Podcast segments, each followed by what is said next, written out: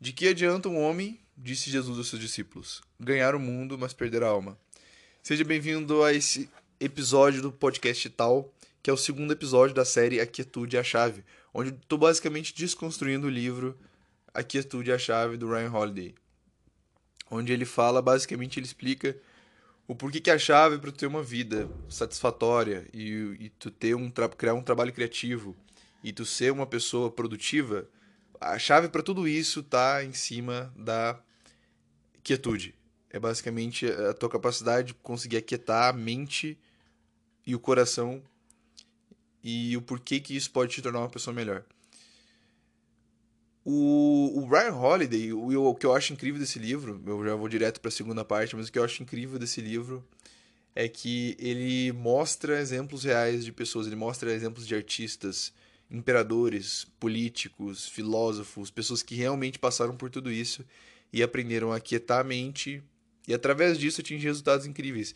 Que eu acredito que se tu está ouvindo esse episódio e esse podcast, é possível que tu seja uma pessoa que quer fazer mais do que tu está fazendo agora, ou fazer melhor do que tu está fazendo agora, ou, o que é mais importante do que tudo isso, viver melhor e se sentir melhor do que tu está vivendo agora. Então vamos logo.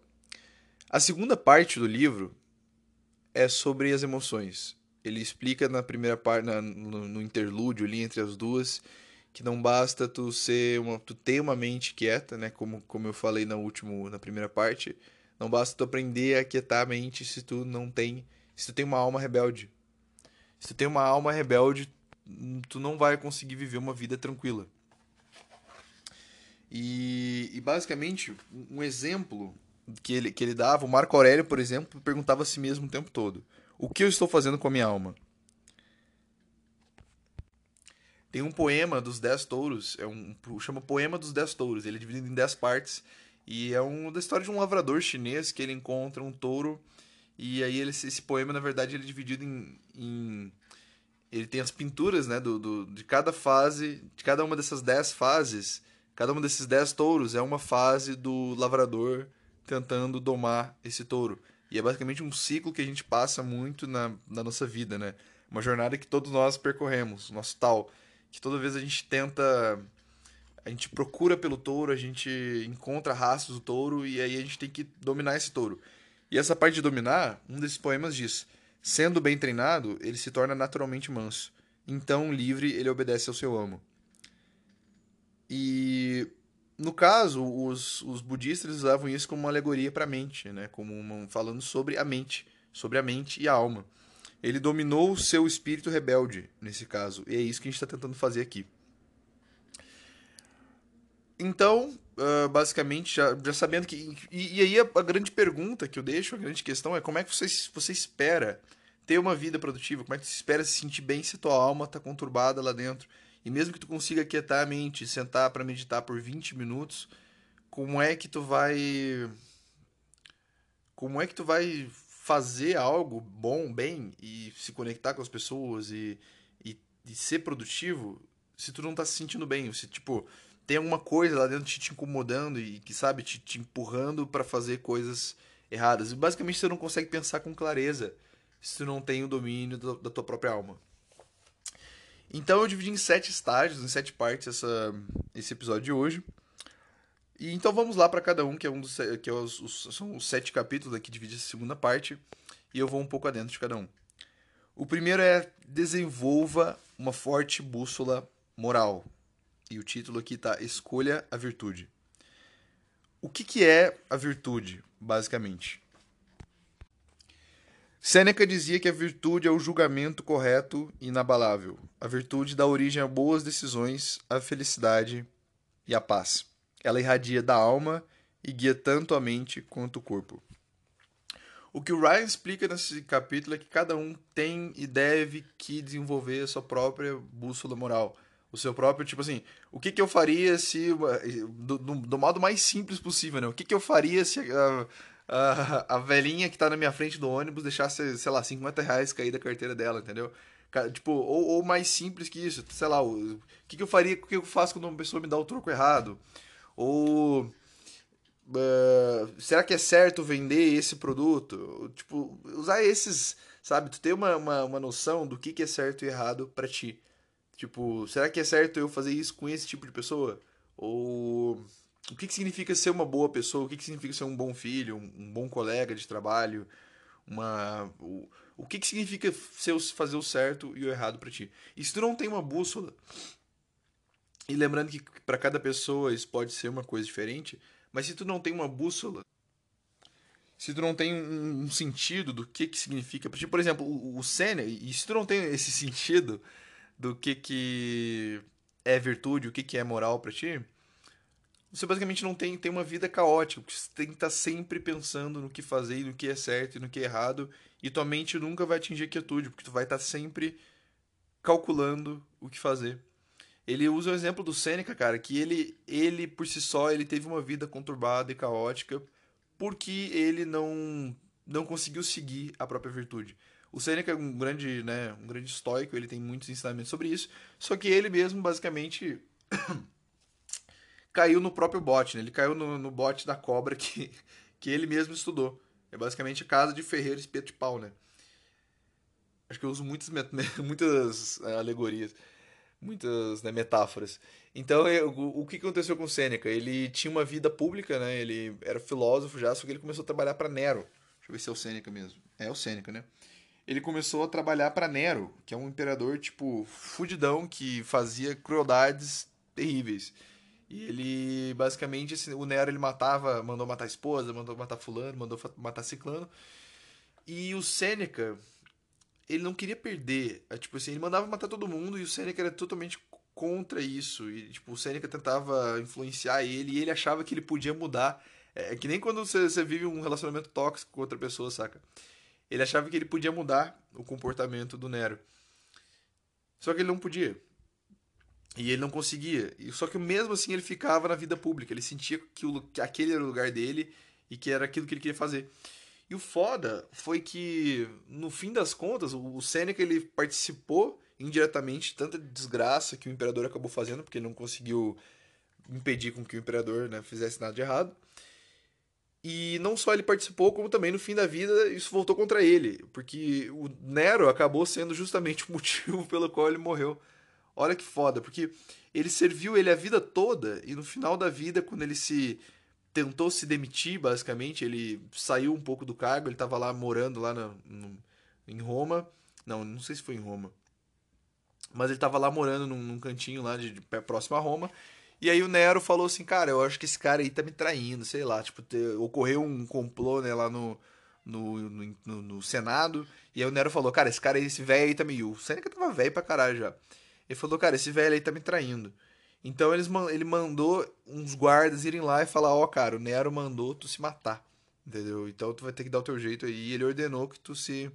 Né, cometer suicídio. E foi o que ele fez, cara. Ele teve um, e o final da vida dele foi bem trágico. Tipo, ele. A esposa dele chorando perto, os amigos dele chorando perto, porque ele tava, tipo, num jantar, entendeu? Os caras apareceram lá. E o, e o Seneca teve que, tipo, ele tava tão velho que ele tentou cortar o pulso dele, tipo, não, não sangrou o suficiente, tomou a poção e não deu certo.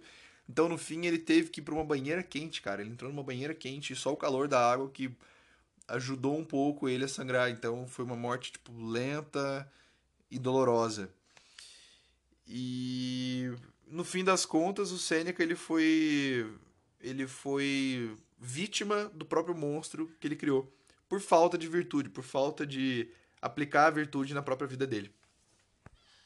É, por falta de, por exemplo, ter uma bússola forte moral e colocar isso acima de todo o resto, entendeu? Isso que é o mais que seria o mais importante para ele, porque ele tinha conhecimento do estoicismo, ele tinha conhecimento de filosofia e ele sabia o que era importante para ele, só que não foi isso que ele colocou em prática na vida pública dele. E isso acontece com muitas pessoas. Uh, isso acontece com a gente também na nossa vida comum, que muitas vezes a gente toma decisões que a gente não queria tomar. Ou a gente faz coisas que a gente sente que é meio errado e mesmo assim a gente continua fazendo isso porque a gente quer tirar um resultado disso. E, né, como disse Jesus, de que, que adianta você ganhar o mundo e perder a alma, entendeu? Você, você e contra os teus próprios valores. E eu não tô nem falando de valores morais da sociedade, que muitas vezes são parecidos com o nosso, né? Eu tô falando de, de os teus próprios valores mesmo. E é isso que o Ryan fala sobre, né? Fala que você deve evitar aqui. E aí um exercício interessante que você pode tirar dessa primeira parte é use essas três perguntas para ti mesmo. O que, que é importante para mim? Qual é a coisa pelo qual eu me sacrificaria para não trair? E como vou viver e por quê? Para mim, isso é uma, é uma questão que eu ainda estou desenvolvendo, mas para mim, eu quero ajudar outras pessoas a atingir liberdade, tanto, de, de, tanto mental quanto liberdade financeira, quanto. Eu quero ajudar pessoas a atingir liberdade, entendeu? A, a, a alcançar essa quietude pela qual o Ryan tanto fala. E isso que é o mais importante para mim. E é por isso que eu. É, e, e, por isso eu sacrificaria, tipo, qualquer outro projeto, entendeu? Eu entregaria todo. Todas as outras coisas que também poderiam ser importantes para mim. E isso é uma coisa bem interessante na hora de tomar decisões que pode ser muito útil. A segunda parte é muito interessante porque eu tenho uma história pessoal com isso que eu sofria bullying na escola, cara. Era foda, tipo, eu, e foi um negócio que, tipo, hoje eu não tenho, tipo, nenhum sentimento em relação a isso, né? Só que eu era totalmente rejeitado. Porque primeiro eu sofria bullying. E aí depois que eu parei de sofrer bullying, porque eu meio que resolvi começar a brigar na escola também. E aí eu era, tipo, a criança que sofria bullying, mas revidava, né? Porque eu era gordinho, né? Resumo da, resumo da história, resumo da ópera, eu era gordinho, era por isso que eu basicamente sofria bullying, né? Coisa de criança, cara. E aí eu. Depois que eu cresci mais um pouco, aquilo meio que criou um senso de separação um senso de não pertencimento. Eu cresci pensando que eu não pertencia, que eu não fazia parte do grupo. E o que, que aconteceu? Aconteceu que isso ficou ali, essa, essa sensação de não pertencimento, ele sobrevive no teu cérebro, na tua alma. Aquilo fica. E mesmo que no fim das contas aquilo não era uma sensação real e não era verdade que, que eu não pertencia, era assim que eu me sentia. Claro, a gente, cara, a gente tem um sistema de, de, de foco seletivo no nosso cérebro que, que, a gente acredita só se amplifica, entendeu? E basicamente aquilo se pro, prosseguiu e, e, criou basicamente um, um demônio dentro de mim. Foi tipo um. Não era um demônio, é um sofrimento. É uma dor. E é sobre isso que a segunda parte fala, que é cure a sua criança interior. No meu caso, eu por exemplo, olha o caso do, do Leonardo da Vinci, primeiro, que ele usa aqui no livro. O Leonardo da Vinci ele fala que o, ele, ele teve uma, uma, uma, infância que ele era meio rejeitado pelo pai dele, que ele forçava a aprender. Uh, e ele tipo, era meio que adotado assim e foi despatri... foi. Uh, ele não. Como é que é quando fala que a pessoa não incluiu. não te incluiu no. Na herança, ele foi deserdado. Leonardo da Vinci ele basicamente foi deserdado e isso destruiu a figura de pai que ele tinha do, do pai dele. E basicamente ele também, o pai dele era da vida pública e ele ele tinha a oportunidade, né? Ele tinha um cargo que se passava de pai para filho, e ele acabou não passando pro filho dele, acabou passando pro irmão dele. Então ele não gostava muito do filho dele.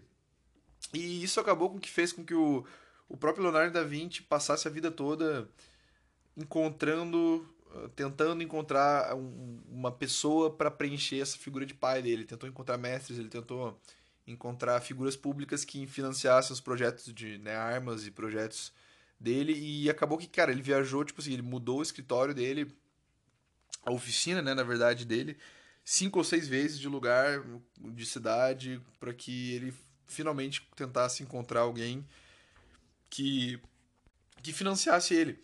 E, cara, isso tipo, criou uma frustração do caralho para ele, fez com que ele não terminasse inúmeros projetos e deixasse muitos clientes para trás. Abre aspas. Muitos de nós carregamos feridas da nossa infância. Talvez alguém nos tenha maltratado ou vivenciamos algo terrível. Ou nossos pais eram ocupados demais, críticos demais ou envolvidos demais com seus próprios problemas para corresponderem a nossas necessidades. Essas feridas abertas moldam as decisões que tomamos e as ações que realizamos mesmo que nem, mesmo que nem sempre estejamos conscientes desse fato. Fecha aspas. Eu lembro que uma das memórias mais antigas, além do além de, do, do bullying, né, que eu sofri quando eu era criança, é uma coisa mais simples, meio meio boba, sabe? E aí esse bullying né, criou a sensação de não pertencimento. E por muito tempo, cara, eu fui tímido. Por muito tempo eu fui tímido. E logo eu conto pra vocês o que, que, que acabou dessa, dessa história aí. E outra coisa também que cresceu dentro de mim, e talvez você se identifique com isso, é que meu uma sensação, uma lembrança muito antiga e até meio boba que eu tinha, é que o meu, que meu pai tentava me ensinar matemática e eu não conseguia aprender. E ele não entendia muito bem como que eu não conseguia aprender, porque era algo muito simples, era na época de soma e subtração, entendeu? E ele não tinha a paciência ideal para entender ou para para me explicar de uma maneira que eu, que eu fosse entender ou entendesse que eu não, ente não entenderia. Saca? Tipo, desistir de uma vez e tentar depois. Não, ele foi até o final e ele me pressionava e não, não tinha o bastante. E isso criou uma certa sensação de que eu nunca faço o suficiente, que eu nunca sou o suficiente, e meio que uma síndrome de impostor, saca? Tipo assim, mesmo que quando eu consigo os resultados que eu quero, eu não me sinto bem o suficiente. Em breve eu já vou falar um pouco sobre isso também, sobre a síndrome do impostor. Mas isso criou uma sensação de que eu não sou o suficiente e criou uma autocrítica que eu não consegui curar por muito tempo. Até que eu aprendi táticas de meditação, eu aprendi a me concentrar no que eu tô fazendo e, e, e, aprender, cara. E, tipo, ter consciência de que isso é um trauma e de que a sensação que eu não sou suficiente é um trauma. E entender. E também, cara, a questão do, bullying também era essa, de não pertencimento, né? Que eu me sentia tímido. Então eu não, falava com ninguém, cara. E o único única chave que eu tinha era humor. Era até engraçado isso, porque a única coisa que eu sabia ser era ser engraçado. E isso me permitiu dar um passo adiante e quebrar esse, esse trauma. E, e, todo trauma precisa ser quebrado, precisa, tipo, ser destruído, arrancado à força. É bem raro que um trauma, ele... Ele... Ele aconteça devagarinho. Que ele se cure devagarinho. Talvez ele vai se curar, tipo assim, num ele pode se curar ao longo do tempo, só que ele provavelmente né, ele vai voltar várias vezes e você vai ter que trabalhar ao redor dele. A gente chama de né, trabalho de trauma, basicamente. E é possível que uma, experiências difíceis e experiências desafiadoras te ajudem a desativar esse trauma, basicamente. Abre aspas. O próprio Sigmund Freud escreveu sobre como é comum que déficits, grandes ou pequenos, numa idade precoce, gerem atitudes tóxicas e turbulentas na maturidade. Como explicou ele mesmo, todos nós exigimos reparação pelas feridas antigas do nosso narcisismo. A nosso narcisismo. Fecha aspas. Então não importa quão grande ou pequeno foi esse trauma, esse acontecimento traumático, que tipo assim, pode ter sido uma coisa minúscula, tipo, a menina que te deu um fora na quinta série, o o cara que, sei lá, o chefe que te deu. Não, isso na infância, né? Mas aquela vez que tu caiu na frente de todo mundo, ou quando tu se afogou, ou quando teu pai não teve paciência, ou tua mãe gritando com teu pai, ou teu, teu pai gritando contigo, tua mãe gritando contigo. Não importa o quão pequeno, quão, tipo, ou quão grande esteja isso, que tenha sido esse acontecimento, isso pode muito bem gerar uma atitude tóxica. Você basicamente se torna narcisista. Por quê? Esse o ego, o ego do o ego desse trauma te torna uma pessoa narcisista. Por quê? Porque você cresce com aquilo com um pensamento de vítima. Tu basicamente se sente que o mundo deve pagar pelo que aconteceu contigo. E o mais importante para você fazer aqui é tu deixar de lado essa sensação e tu reestruturar teus pensamentos. Aqui eu quero dar uma mostrar uma parte do livro. Abre aspas, que é basicamente um Só um minuto que eu travei aqui. É basicamente um trecho do livro que é um exercício né, sobre como você pode começar a des desconstruir seus traumas. Abre aspas. Dedique um tempo de reflexão à dor que você carrega desde suas primeiras experiências. Pense sobre a idade das reações emocionais que você tem quando é ferido, traído ou desafiado inesperadamente de alguma maneira. Ou seja, Pensa sobre o quão, tipo, velho é, quão velha é essa sensação. E o quão. quão criança tu tá realmente sendo agora. Não, pra, não numa maneira crítica, mas, tipo, de onde é que vem isso, entende? Essa é sua criança, abre aspas, essa é sua criança interior. Ela precisa de um abraço seu. Precisa que você diga: Ei, amigo, está tudo bem. Sei que você está ferido, mas eu vou cuidar de você.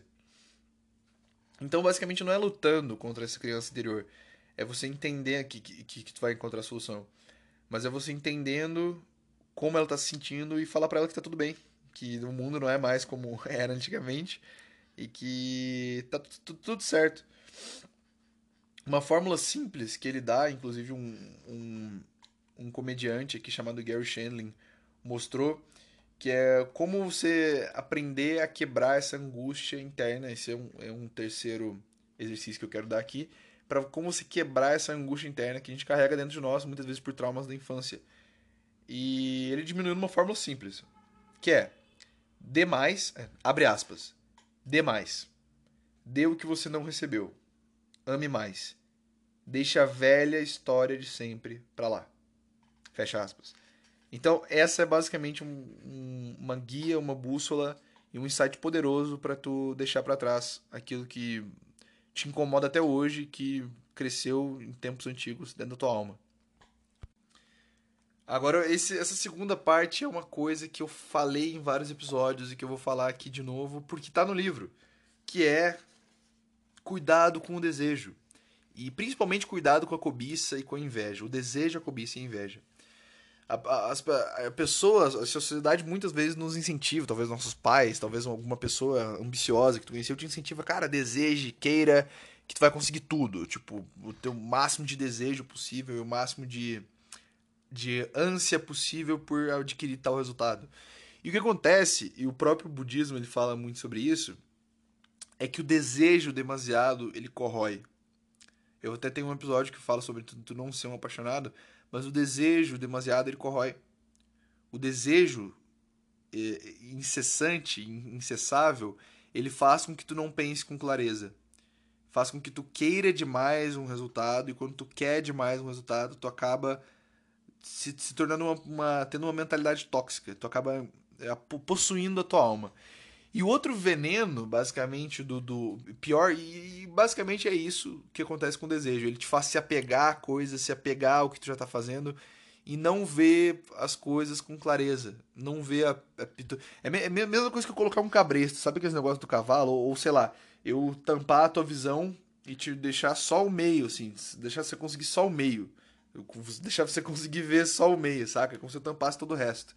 É isso que o desejo ele faz, com que tu pense só em uma coisa e não veja o a imagem completa. E pior do que o desejo, pior do que esse desejo que, que corrói, é inveja, cara. Tem uma frase aqui do. Deixa eu ver de quem que é a frase. Tem uma frase do Joseph Epstein que fala, abre aspas, dos sete pecados capitais, somente a inveja não é nada divertida. Fecha aspas. É, é, é, eu, tipo, já senti inveja e eu sei como é que é. Tipo, a inveja ela corrói, velho. A inveja ela te faz querer uma coisa que outra pessoa tem, ou algum estilo de vida que a pessoa tem, sendo que tu não é aquela pessoa. Entendeu? É impossível que tu, que tu preencha o teu desejo. Porque com a pessoa que tem inveja, ela quer ser, ah, eu quero ser um bom cantor, e também um bom artista, e também um bom empreendedor, e quero ser rico, e ter um tanquinho, e isso, e quero ser tão presente quanto o Eckhart Tolle. E é isso que cria, que a inveja cria. A inveja te impede de, só, só te deixa ver aquilo que tu quer ter na outra pessoa e, não te permite ver o que que, por que não é realista tu querer tudo isso. A inveja ela te faz pensar, poxa, cara, é, ele consegue, por que, que eu não consigo? Não te, te atrapalha de ver que tu não é ele. E te faz também, principalmente, esquecer que tem um preço a ser pago por aquilo que tu quer atingir. Por isso que a, a, inveja ela é imaturidade, acima de tudo, ela te torna uma pessoa imatura. Porque muitas vezes os teus próprios invejados, a pessoa que tu sente inveja de, podem sentir inveja de ti.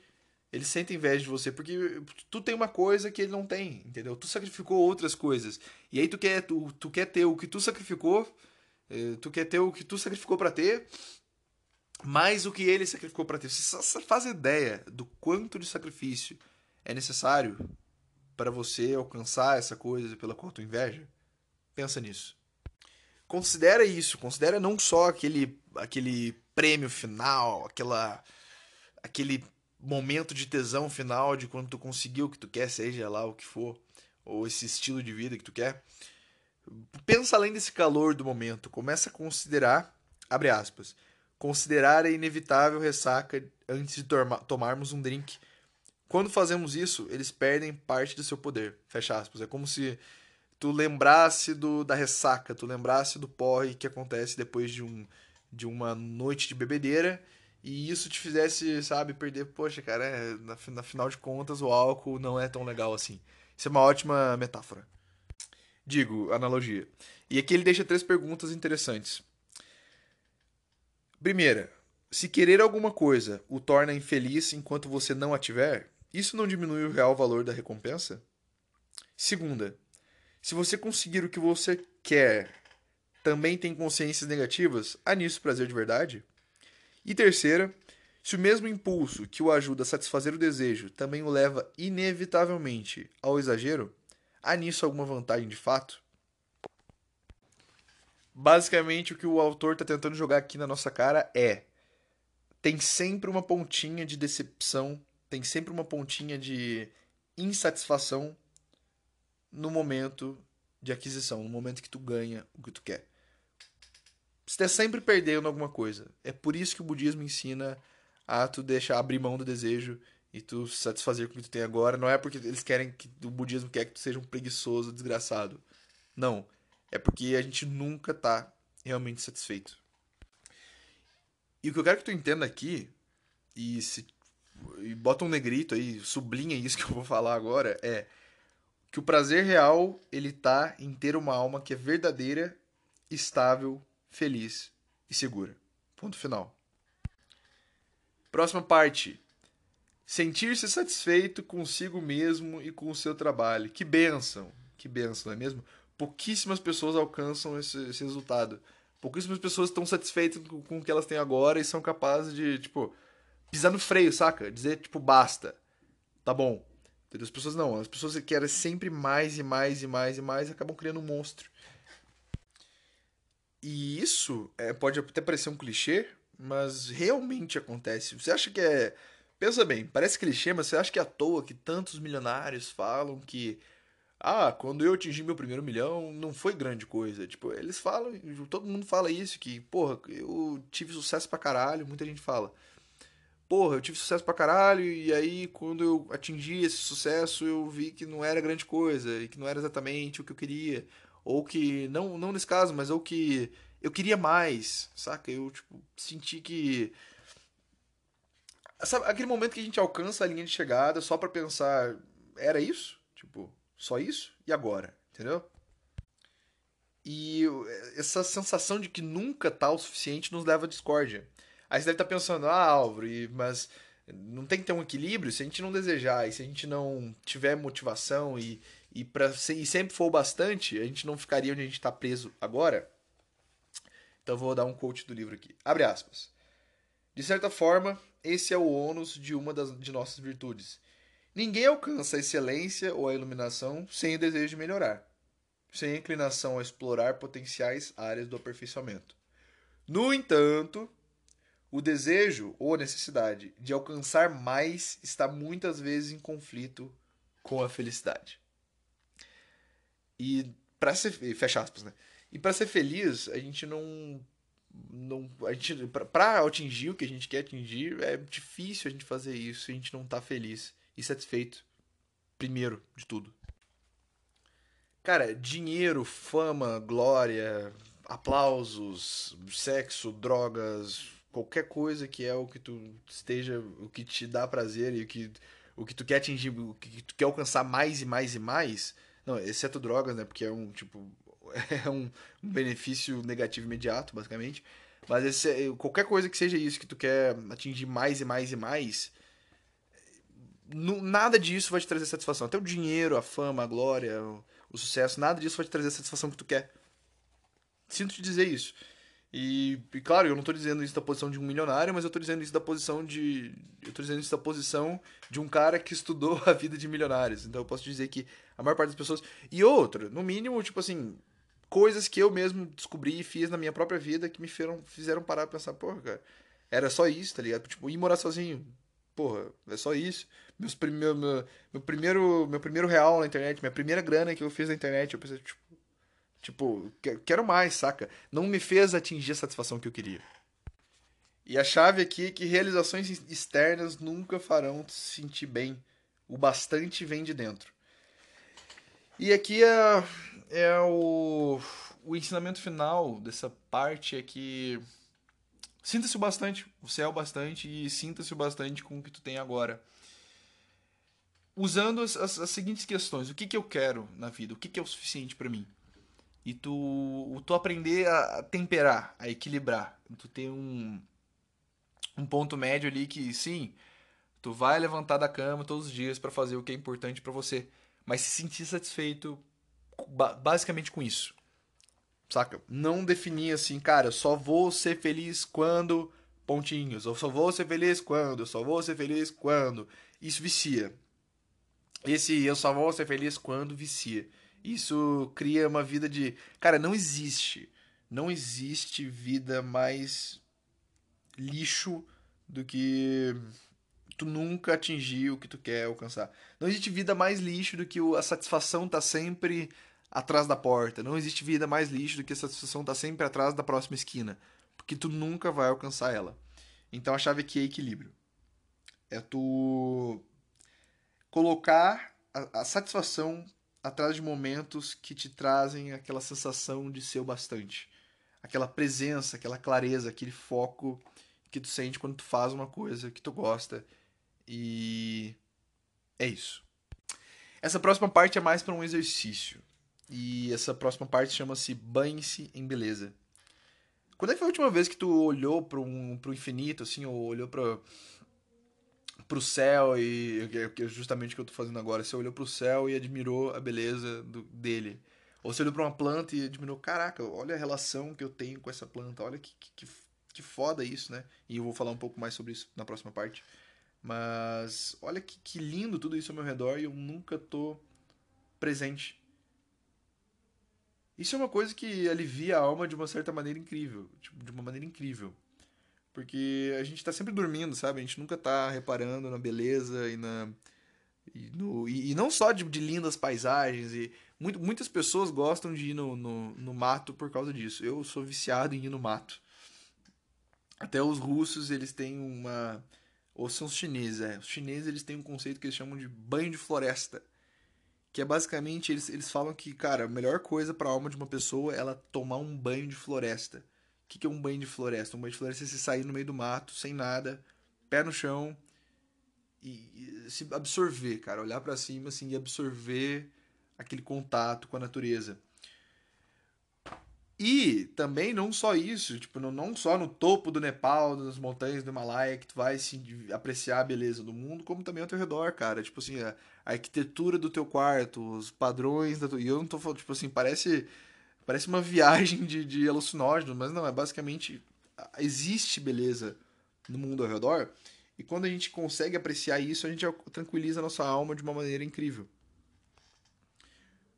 Porque a gente treina o nosso sistema de foco seletivo do cérebro a ver beleza. A gente treina a ver as coisas bem, a ver tudo bem e, a, e tá sempre grato. E a gratidão é um exercício incrível que melhora a tua vida 200 mil por cento. Acabei de inventar essa porcentagem. Mas eu quero agora passar um exercício para vocês que está aqui no livro. Abre aspas. Sai agora. Não apenas para o ar livre, mas para além da armadilha da era eletrônica programada que se fecha tão suavemente em torno de tantas pessoas. Vá para fora. Mexa-se de, mexa deliberadamente. Depois relaxe, desacelere, olhe em volta. Não faça caminhada, não corra. Em vez disto, preste atenção a tudo que se faz limite com a estrada, no campo, a rua na cidade ou o bulevar nos subúrbios. Ande. Passeie, vagueie, Suba numa bicicleta e avance muito sem fazer esforço. Explore. E o que o autor diz aqui é que há uma paz nisso. Ela está sempre disponível para você. Não deixa que a beleza do mundo, até a beleza do pássaro, até a beleza desse livro, até a beleza do teu celular, é, até a beleza do, do chão que tu está caminhando, ou simplesmente sair lá fora, não deixa que isso escape por entre os teus dedos. Não deixa que essa, essa o benefício disso passe despercebido. E deixa que isso limpe tua alma, cara. Deixa esse banho de floresta, esse banho de, de mato, esse banho de praia, esse banho de, de mar. Deixa que isso limpe a tua alma e faça te sentir mais tranquilo, presente e aumente tua quietude, claro. Eu, eu recomendo, cara. Eu vou pro mato literalmente, pelo menos uma, uma ou duas vezes por mês eu vou pro meio do mato e me permito respirar lá. E toda vez que eu vejo que meus pensamentos estão me tomando de novo, eu lembro, cara, olha que bonita essa flor aqui, olha que bonito esse mato. Olha que gostoso que é pisar nessa grama, que às vezes pode até penicar, né? Olha que, que, que foda esse espinho, olha que legal esse. Saca? E aí você começa a, a se limpar. Basicamente é isso.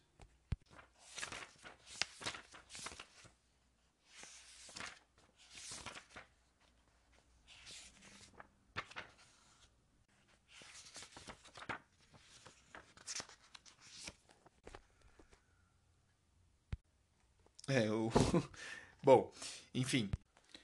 Uma próxima dica que ele dá, e, que pode ser bem útil para pessoas jovens, uh, e que é o próximo capítulo desse livro, é que, e que pode ser uma extremamente útil para pessoas jovens que sabe que não tem muito compromisso, é tu estabelecer relacionamentos. É tu ter relacionamentos, seja com, sei lá, um, uma, uma amizade muito forte, ou simplesmente um. Ou simplesmente não, né? Ou uma namorada, um, uma pessoa, uma parceira, seja lá o que for importante para você. Por que, que isso é importante? Porque tu tem um significado maior, tu tem uma pessoa para compartilhar algo. Tu, tu tem um, um sentido maior. Existem inúmeros casos que ele citou aqui de pessoas que foram além e que, de, nas suas dedicatórias, dedicaram. Uh, colocaram essas pessoas, que foram as pessoas que elas amaram, colocaram elas como uma das peças mais importantes para o sucesso delas. Inclusive aí você deve, pode estar pensando, poxa, cara, tipo, muitas pessoas que têm muito sucesso falam que. Várias pessoas que tiveram bastante sucesso falam que, pô, um relacionamento vai tirar meu foco, ou um relacionamento vai me distrair do que da, da minha missão, vai me distrair do que, do que eu quero produzir nesse mundo, da minha produtividade. A certo modo, sim, a certo modo vai te atrapalhar um pouco, mas será que, será que vale a pena? Será que vale a pena tu não ter uma pessoa com quem tu pode contar? Será que vale a pena tu tu aproveitar os frutos do teu sucesso sozinho? Será que vale a pena essa troca? Muitas pessoas realmente preferiam preferiram preferiram ir sozinhas e não ter ninguém que, o, que distraísse elas do caminho delas e que usasse toda a energia delas para o que elas gostam de fazer e não em alguém. Só que muitas pessoas também tiveram sucesso por causa de pessoas que elas amavam, por causa de uma esposa, namorada, por causa dos filhos. Então é importante que tu construa relacionamentos e tu cultive relacionamentos baseados no amor simples e, e puro. Basicamente tu aprenda a lidar com essas pessoas e tu aprenda a... e não é um, um trajeto, não é um processo fácil. Primeiro, não é um processo fácil nem tu conseguir relacionamentos, tu, tu encontrar uma mulher legal não é fácil, tu encontrar uma mulher, tipo, que, que inteligente, sei lá, divertida e que combine contigo, que nada disso é fácil, saca? E, se tu quer ser, quer uma pessoa atraente, se tu quer uma pessoa, enfim, é mais difícil ainda. Mas é uma coisa pela qual vale a pena lutar. E no fim das contas, tu vai ter uma pessoa que quer o que tu queria, entendeu? Então. E tu fazer isso baseado no amor, não porque, tipo, ah, era a pessoa que tinha, ou Tu, tu, primeiro, primeiro que se tu curar a tua criança interior lá atrás, tu vai, tu vai deixar de sentir a sensação, sensação de não pertencimento. De que tu precisa de alguém para preencher esse teu vazio interno. E uma vez que tu encontra que tu preencher esse teu vazio interno, tu não vai mais encontrar uma pessoa que, que tem os mesmos problemas que você. É, é impressionante isso, olha só que interessante. E isso é a chave para tu encontrar relacionamentos baseados no amor de verdade. Tipo, sei lá, tu namorar uma pessoa baseado no amor de verdade, não no, no, no simples desejo por não se sentir sozinho. Por quê? Porque quando tu cura essa criança interior, tu cura os seus, teus traumas, tu encontra pessoas que estão com desejos tão puros quanto o teu. Basicamente, essas pessoas vão, vão, vão se identificar contigo e só, só, só vai conseguir entrar no relacionamento com essas pessoas. Por outro lado, se tu não curar teus traumas, teus crianças interior, tua criança interior, basicamente, tu vai entrar num relacionamento narcisista. Tu vai, por quê? Porque tu só vai se identificar com outras pessoas narcisistas. E isso, isso é bem interessante, porque algumas pessoas, cara, é, estariam melhor sozinhas do que com o relacionamento que elas estão agora. É sério. Algumas pessoas namoram com pessoas manipulativas, facilmente irritáveis e, e que tentam controlar tudo, controladora, manipulativa, explosiva. E isso vem de ti. Isso não, não, O problema, na verdade, não é teu, teu, teu problema de escolha. É o problema que a gente só atrai aquilo. A gente, por exemplo, a gente atrai a mulher que a gente. Que a gente atrai como. A gente atrai as pessoas que a gente são. Que a gente é, basicamente. Só tu atrai aquilo que tu é. Se tu é uma pessoa narcisista que não curou. Se tu é uma pessoa que é narcisista porque tu não curou teus traumas anteriores, tu vai atrair mais pessoas. ou Tu vai atrair uma pessoa narcisista e um relacionamento narcisista. Enfim, então se tu aplicar essas estratégias e essas ideias que o autor passou até então, você vai ter um, você vai estar num espaço onde tu vai conseguir atrair pessoas e se conectar com pessoas que e, e colocar relacionamentos a longo prazo com pessoas que pensam tão bem quanto tu e isso vai ser amor de verdade, né? Que, que, que pensam que, que tem o mesmo propósito, que tem a mentalidade boa e uma mente, uma alma sã. E aí a tua alma vai amar a alma dessa pessoa e isso que é amor de verdade. Eu fui bem adentro desse. desse né, nessa tangente aí, mas é algo bem interessante. Tu cultivar relacionamentos que vão, no, no fim das contas, te ajudar e que vão te dar um propósito maior para te seguir em frente. E falando de propósito maior, vamos para a próxima parte, que é aceite um poder maior. Eu, por muito tempo, eu me considerei ateu e por bastante tempo eu me considerei agnóstico, né? Porque ateu é a pessoa que simplesmente não acredita em nada. E agnóstico é a pessoa que simplesmente é a pessoa que ah, que agnóstico é a pessoa que não sabe, a pessoa que fala, pô, a gente não tem como saber, então eu vou falar que não sei. Por que que eu era assim? Porque, afinal de contas, eu seguia o Carl Sagan e eu estudava ciência, eu falava, cara, não faz sentido. E realmente é, é bem pouco provável, se tu parar para analisar os fatos, é bem pouco provável que alguém tenha deliberadamente decidido criar o universo. Entendeu? E é bem pouco provável que alguém tenha vindo aqui, conversado com a gente, mandado a gente escrever um puta livro. Mas isso é pouco provável. E, e isso eu, tipo assim, lutava contra a religião de todas as formas possíveis e lutava contra a ideia de Deus de todas as formas possíveis, porque eu acreditava na religião, na, na religião. Eu acreditava na ciência e na origem do mundo, na origem do homem, como a ciência diz, que é uma, uma coisa que eu ainda acredito, mas eu já vou explicar o que eu acredito agora. E também, no fim das contas, eu. Eu. É esse meu fundamento, entendeu? E pra mim a única beleza, eu, eu, eu não via, tipo, uma, uma força maior guiando nossas vidas. E por que que o autor explica que isso, de certa forma, e mesmo que. O, o autor ele explica que o, a falta de um poder maior, de tu aceitar uma força maior, te torna uma pessoa me- menor. Ele explica que tu precisa aceitar, tu precisa ter uma ideia de que existe algo por trás de tudo isso.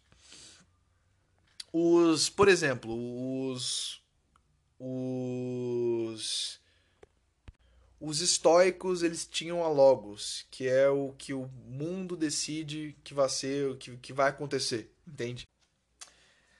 Mas o processo aqui, eu, eu, eu aí na minha mente eu tava assim, pô, eu não acredito em Deus, velho. Eu, eu não acredito em Deus e isso não vai mudar nada. E eu pensava realmente que isso não mudaria em nada na minha vida. Só que o fato é que é o seguinte, admitir, pre- presta atenção, abre aspas, admitir que há alguma coisa maior do que você é um, é um, uma- um avanço importante. Fecha aspas. Pra quê? Por que que isso é importante? Pra que tu entenda que certas coisas estão fora do teu controle e que tá tudo bem. Os estoicos, eles tinham, como eu falei, os estoicos, eles tinham a logos, né? E, e eles reconheciam o poder que o acaso. O Logos basicamente significa o acaso, o caminho que o universo decide que aconteça. E quando eles reconhecem esse poder superior que o acaso tinha sobre eles, eles tinham acesso a uma quietude e uma paz gigantesca. Principalmente porque agora todo o destino do universo não estava nas mãos, de, nas mãos deles. Ou principalmente porque eles não sentiam de que eles tinham que ter o controle máximo sobre tudo que acontecia. Por quê? Porque quando a gente não acredita num poder superior, ou a gente não acredita numa uma coisa acima de nós, a gente sente que tá tudo. Uh, tá tudo naturalmente acontecendo e que a gente tem um certo controle sobre isso. que não tem ninguém tomando decisões que não podem ser impedidas por nós.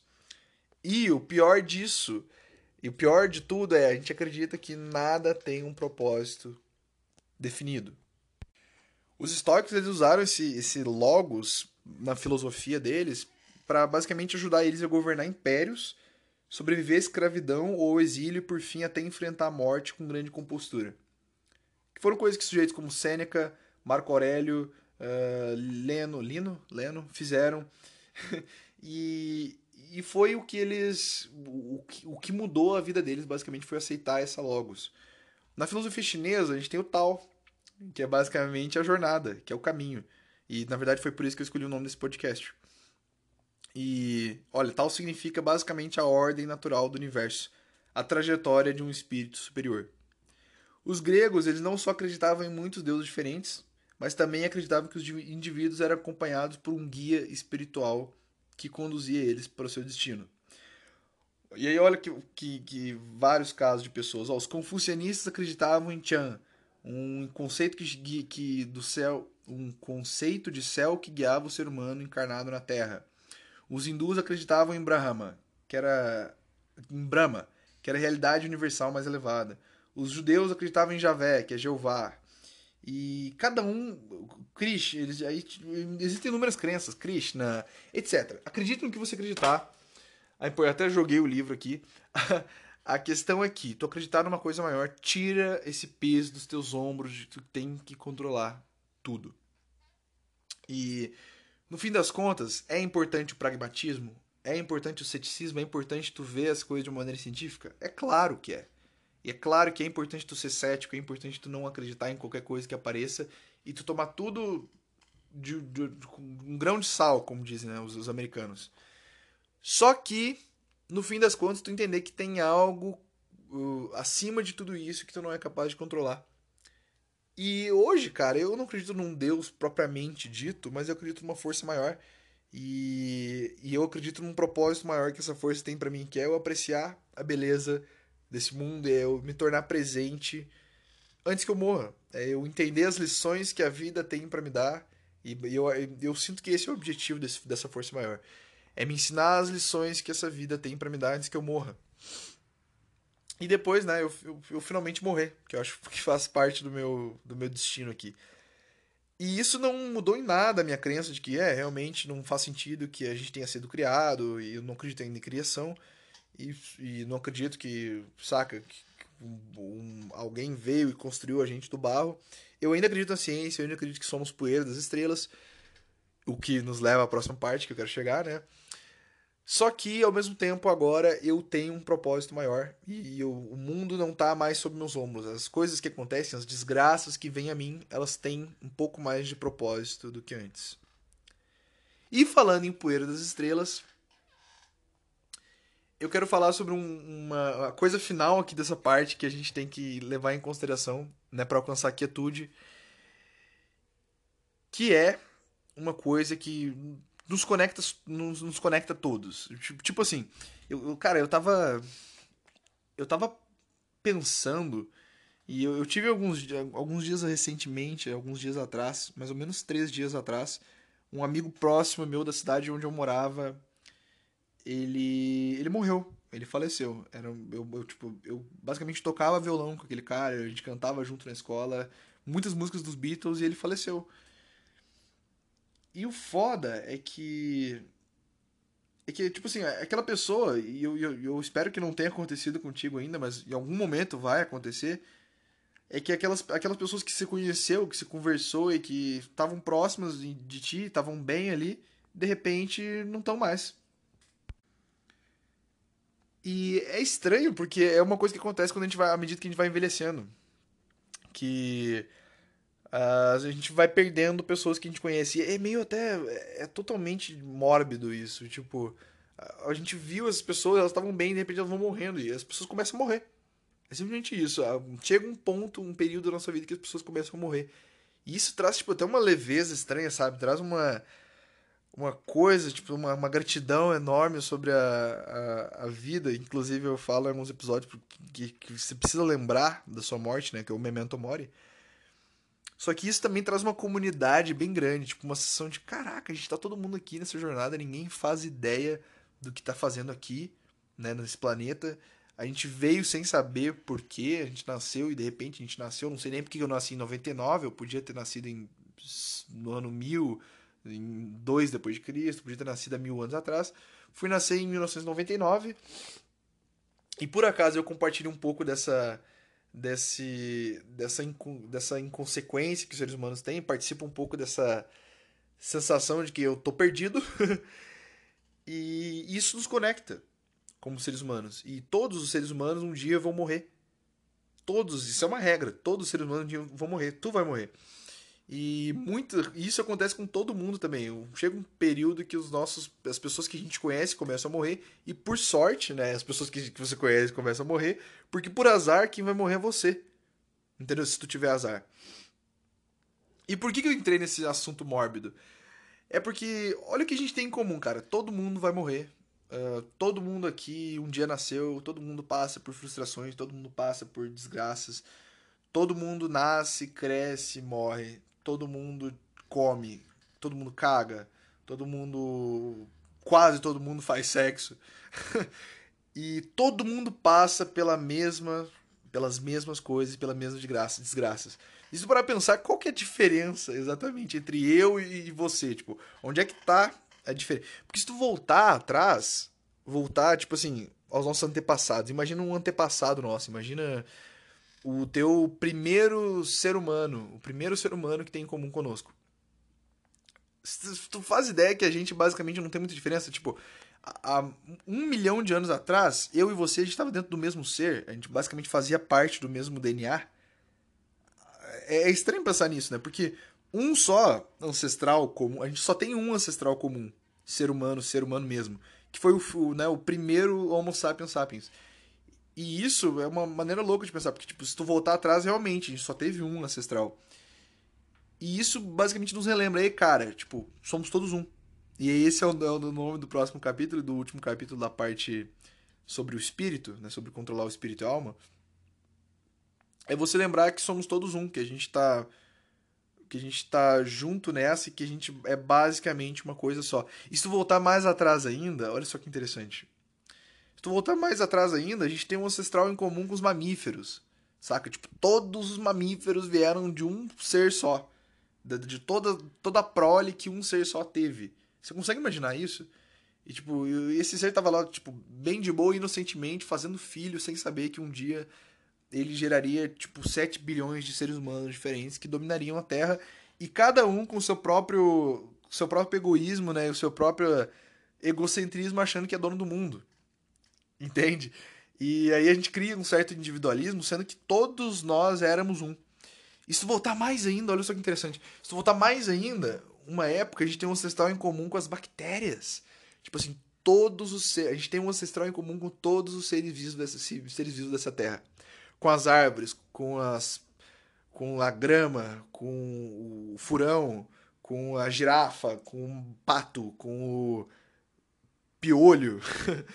é, todos nós viemos de uma única, único ser unicelular, de uma única bactéria.